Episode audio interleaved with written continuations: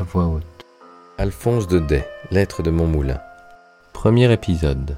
Les trois messes basses. Conte de Noël. Deux dindes truffées, Garrigou? Oui, mon révérend, deux dindes magnifiques bourrées de truffes. J'en sais quelque chose puisque c'est moi qui ai aidé à les remplir. On aurait dit que leur peau allait craquer en rôtissant, tellement elle était tendue. Jésus Maria Moi qui aime tant les truffes. Donne-moi vite mon surplis, Garrigou.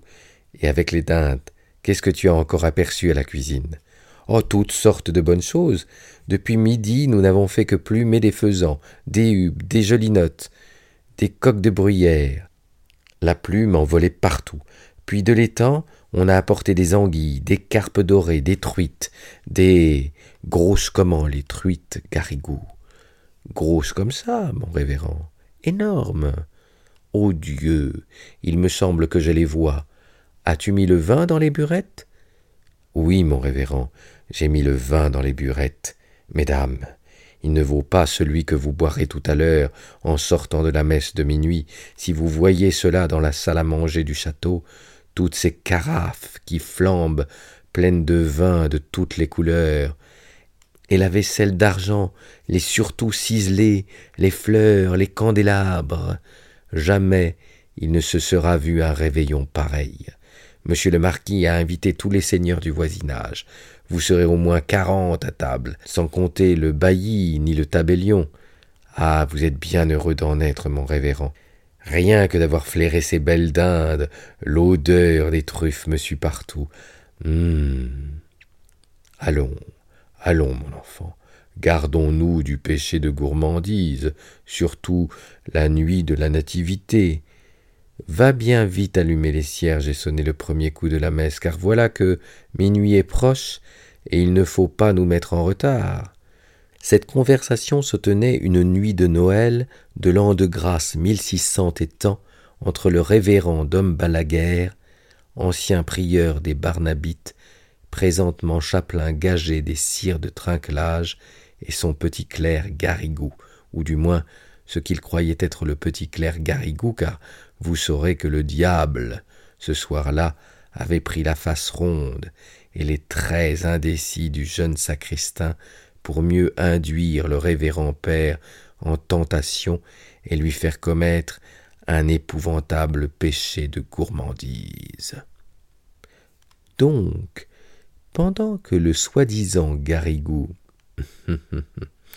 faisait à tour de bras carillonner les cloches de la chapelle seigneuriale, le révérend achevait de revêtir sa chasuble dans la petite sacristie du château, et l'esprit déjà troublé par toutes ces descriptions gastronomiques, il se répétait à lui-même en s'habillant.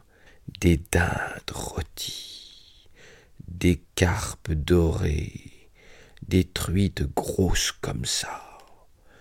Dehors, le vent de la nuit soufflait en éparpillant la musique des cloches, et à mesure des lumières apparaissaient dans l'ombre au flanc du mont Ventoux, en haut duquel s'élevaient les vieilles tours de trinquelage. C'étaient des familles de métayers qui venaient entendre la messe de minuit au château. Ils grimpaient la côte en chantant par groupes de cinq ou six, le père en avant, la lanterne en main, les femmes enveloppées dans leurs grandes mantes brunes, où les enfants se serraient et s'abritaient. Malgré l'heure et le froid, tout ce brave peuple marchait allègrement, soutenu par l'idée qu'au sortir de la messe, il y aurait, comme tous les ans, table mise pour eux en bas dans les cuisines. De temps en temps, sur la rude montée, le carrosse d'un seigneur précédé de porteurs de torches faisait miroiter ses glaces au clair de lune, ou bien une mule trottait en agitant ses sonnailles, et à la lueur des falots enveloppés de brume, les métayers reconnaissaient leur bailli et le saluaient au passage. Bonsoir, bonsoir, maître Arnoton, bonsoir, bonsoir, mes enfants. La nuit était claire, les étoiles avivaient de froid, la bise piquait, et un fin grésil, glissant sur les vêtements sans les mouiller, gardait fidèlement la tradition des Noëls blancs de neige.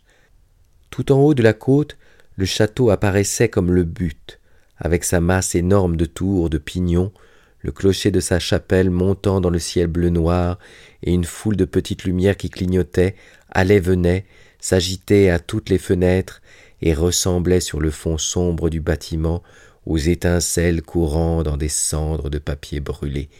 Passé le pont-levis et la poterne, il fallait pour se rendre à la chapelle traverser la première cour pleine de carrosses, de valets, de chaises à porteurs, toute claire du feu des torches et de la flambée des cuisines.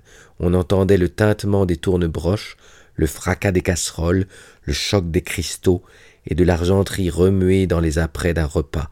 Par là-dessus, une vapeur tiède qui sentait bon les chairs rôties et les herbes fortes des sauces compliquées faisait dire au métayer, comme au chapelain, comme au bailli, comme à tout le monde, quel bon réveillon nous allons faire après la messe.